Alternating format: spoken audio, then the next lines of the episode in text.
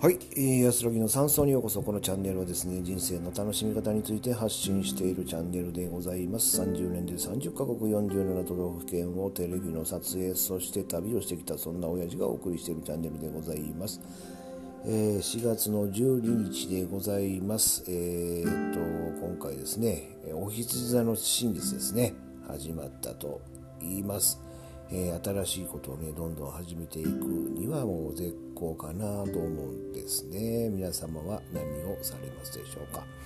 今回ですね皆様にお伝えしたいのはですねこのライフステージですね。うん。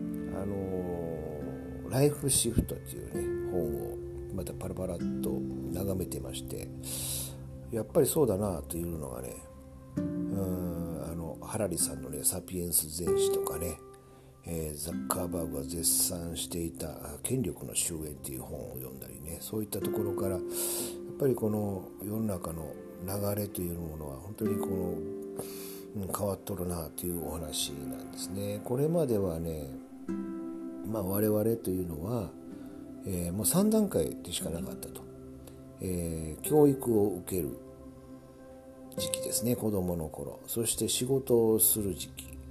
ね。であとはこの終わりの時期ですよね。退職してからの、まあ、短い時期ですよね。もし大体昔でしたら、えー、50ぐらいで退職してね。昔はまあ50ぐらいで退職したんですよ。55とか船員とか55歳からこう年金をもらってて、うん、で、まあ、そこからまあ60からね、えー、6070ぐらいで死んでたわけですわ。それがね今死なないと。死なないと。ね。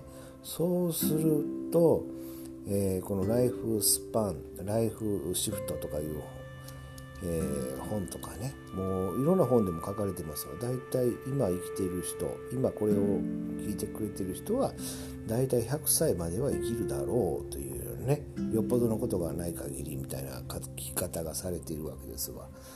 うん、本当ならばですよ50プラス数年でぽっくりいってくれたものがですよ死ねないと100歳まで栄養状態健康状態が保たれるので生きてしまう。そうすると、えー、これからはね、えー、教育仕事第1回目の仕事。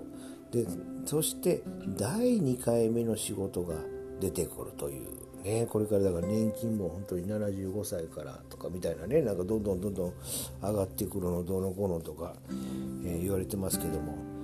ねそんなもん分からないですしね。うん。年金が持つのか持たないのかっていう話もありますし、まあ、日本がある限りはま大丈夫だとは思うんですけども。そして、えー、ね、えー、このうん、終焉期いうんですかね、うん、だから教育期で第1の仕事の時期。で第2の仕事の時期、ね、そして年金もらえるっていうのはこれからどうなるんでしょう、えー、80とかね、えー、80以降ぐらいになるんじゃないでしょうか。どうでしょうかね。それまで昔の80歳と今の80歳は、えー、元気の度合いが違いますよね。うちもあの、えー、ひいおばあちゃんとかいうのをおりましたけども、えー、もうかなりすごかったですね。もう、うん、うちのおばあちゃんがですよ、えー、90歳ぐらいの時の姿を見たんですけど、うん、ひいばあちゃんは80歳ぐらいで見てたんですけどかなり、うん、だってうちの90の90歳93歳で亡くなったおばあちゃんは90歳でパンの先生やってましたからね、うん、まさにね社会は変わっとる。おばあさんのね扱いっていうのは本当に、えー、高齢者の扱いっていうのはやっぱこう変わってきとるっていうことですな。だから我々本当にステージがねもう一段階増えとるというところで、えー、意識していかなければいけない。皆さんまたですねライフシフトというね本もね是非読んでいただきたいな。